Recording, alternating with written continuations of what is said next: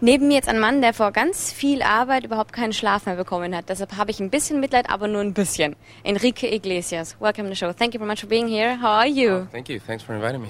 How are you? How Oh, was the rehearsal? It's warm here, really hot. Unbelievable. Yeah. But everything is fine with the show and with the song, performing. It's beautiful, and the bull rings. There's something magical about bull rings, no? I feel like they're so beautiful. There's so much history in them. Have you ever performed at such a place? Yeah. Mm. So- yeah, yeah, yeah. Like I, I've done like a bunch of tours here in Spain, Mm-hmm. and the tours that I've done, a lot of them have been in bull rings. Mallorca is a very place, um, a special place for tourists of all over the world, uh, especially for Germans. And what about you? What do you like about Mallorca? Or do you like it or I like, I love it, I love it. But I've never seen any tours besides Germans here. no?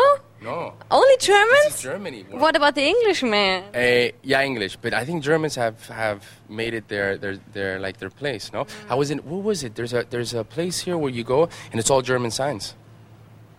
Uh, maybe the Ballermann? No. Yeah, maybe I don't know one of them. I don't know Mallorca that, that well, but um, But do it's you know good. Ballermann? It's all this party area with the Oberbayern and all that stuff. But you guys have made it nice. You've made it very, very nice, very organized. Yes. Yeah. Actually, I'm not German, but the others did it well. Yeah, Uh, German were Gratulation an die uh, Deutschen. I'm from Austria. Have you ever okay. been there? No. Yeah, of course, Vienna. Vienna, you like it? Yeah. Uh, you like it more than Berlin? Uh, I like Berlin a lot. Why do you say that? What do you like more, Austria or Germany? What I like more? Damn, don't, why do you put me in that in the spot? Yeah. The same. They asked me the same thing in Holland. What do you like, be, like better, Holland or Germany? I Okay. like both. I like both. Yeah, yeah, diplomatic person, of course. Um, so people in Spain are very proud of you because of your big success all over the world. So what about your roots um, to Spain? Are, it, are there still Spanish roots? Therefore, you live in Miami since many years. Since I was eight, yeah. No, but I feel 100% Spanish. It's funny because every time I come here, um, when I leave it, I feel it feels very. I feel sad and it's very nostalgic. I mean, this is like the first place where I. It was my first drink, my first kiss, my first time um, going out with my friends, my first time drunk, my first time, you know, for everything. But you went away with eight, right? No, I went away with eight, but I will come back. No, no, no, no. This was. Okay. yeah, I know that's not. Let me let me let me uh, correct that. I would come back every summer, Okay, gotcha. but I would go to Costa del Sol, Okay, Costa del Sol. Malaga. Okay, got you. Um, let's talk about Insomniac, your new album. Insomniac, a person who can get no sleep, and a situation you know very well since working on this album. So, have you already uh, recovered from the efforts in the meantime? No, what happens with me is, but I was I never slept well. I w- Ah. I've always had sleeping problems. I was always I very I'm very hyperactive, Uh-huh. and I'm one of those persons that I go to sleep and uh, and I start thinking a million things, you know, and Okay. stupid things too that just keep you awake, which drive me nuts. And so, sleeping pills, no. Eh? Are you kidding me? I'm the king of sleeping pills. You are? Yeah, I mix a little bit Tylenol PM with a little bit of Ambien, with a little bit of beer, with a little bit of wine. So, if you need somebody who give me some tips, you're the one. You're the person. I don't know if I'm the health. I I don't know if I can give you healthy tips. I'll give you some tips of what Don't works worry. with me, but Okay. but I, I don't get. I don't think they're very healthy. it, it's not good to be hooked on sleeping pills. It's not good, and it's the only one thing that I wish I wouldn't be addicted to. Not that I'm addicted. I just feel like I need them. Sometimes I need to sleep because I need to work the next day, and if I don't get enough sleep, I just can't. I can't do anything. So it was not only because of the work on this album, but how was it working on this album? Was it something special compared to the other albums before? Um, the only s- the, what was different to this album is it took me three years. So when it comes time to to release it, you're a little more nervous because you put so many hours into the studio. And I mean, can you imagine doing like a three-year interview and it all comes down to that, the first few minutes that people are gonna watch and, Okay, and say, gotcha. okay. So Okay. it's it's that kind of thing, you know. Before I would take six months to make an album. Now uh, this has been a long time. And now you're at Wettendas tomorrow to present um, a song uh, which is subtitled as the ping pong song. Actually, a very nice idea. Who was it? It's a Uh, very was it your stupid idea? I think it's a very stupid idea. I Don't like stupid ideas actually. I'm a little do. bit stupid as well, Then- so then maybe you that's the must- reason why. Then you must like this one. Ah. So was it yours idea? No, it wasn't. Um, the record company would call me up and say, "Hey, Enrique, when are you going to finish the ping pong song?" I would always be like, "Please don't call it the ping pong song," um, but it became the nickname for it. So when it came time to to name it on the album, they're like, "Please let us put in parentheses the ping pong song." And my record company is great, so I'm like, "Okay, whatever you guys want." Whatever.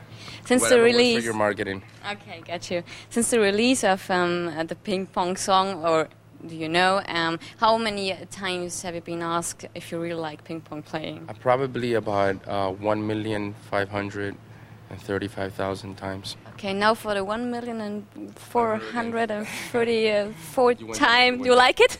No, I do like ping pong actually. I do. I used to play. I used to play a lot with my brother. Um, I, I guess maybe um, you like uh, tennis more because you've got an excellent teacher, actually. Uh, I but I'm bad at tennis. I think I play better ping pong than tennis. Tennis, I'm horrible. I used to play good when I was little. Okay. You know, but none.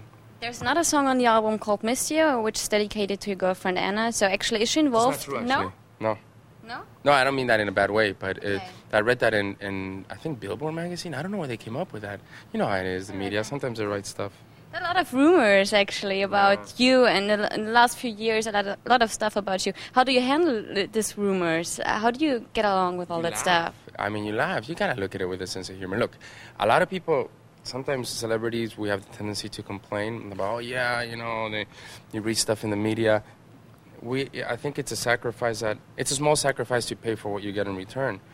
If you think about it, I mean, I have a great job, and what once in a while they say stupid things of me in the media, but not stupid. I mean, humorous. As long as they don't find out my real, real secrets, I'm okay. Okay, so tell me a real, real secret. Uh, real, real secret. That's a bad thing. I have no real secrets. Ah, or the no. good thing. Okay, My life is pretty boring. okay. Besides, besides the music, when I go home, I just hang out with my friends and my dogs. Mm-hmm. I go to the beach and I live a pretty normal life. Hmm. I don't do anything that would that would make the front page of the Sun newspaper. So no rock star life with destroying hotel rooms and all Um, that stuff, I mean, groupies and I- I everything. disro- but that's normal, isn't it? I thought that was normal. Actually, I've got a lot of groomer, uh, groupies, and I'm destroying hotel rooms every week. Actually, it's nothing special for me, but I don't think to the media that's something new. I think uh, nowadays everything's stepped up like a notch higher, no? To and for anything to make news, it has to be really, really crazy. Okay. Um, You'll be in Hamburg at the 7th of July at the Live Earth Oh. Festival. Would you tell me something about it? It'll be great. I mean, I, I'm happy that I'm doing it in Hamburg, and I think it's an important thing. I mean, obviously, in a concert, you're wasting energy, so it's a little, but but it's drawing attention to something that's very that to something that's very important. I think, and I think what what um, eh, what the documentary did for the people around the world, especially for the young people that we saw it, it just it it opened up your mind and you realize that it's a serious, serious problem. You know what Al Gore's done.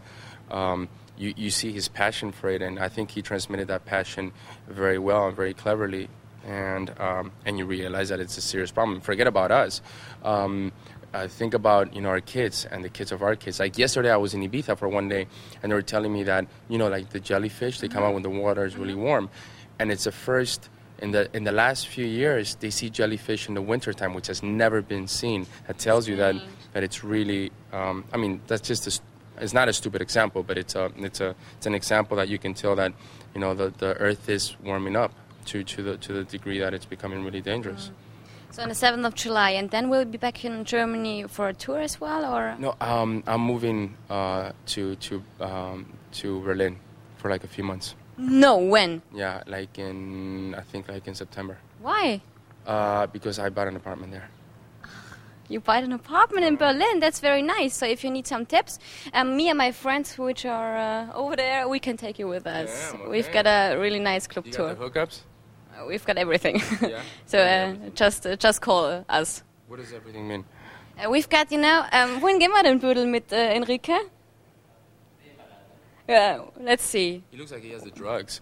nee, der ist nicht auf Drogen, der sieht immer so aus. okay, also jetzt haben wir auch Büdeln noch beleidigt. So, we see us in Berlin. I'm looking forward to it. Thank you very much, Enrique.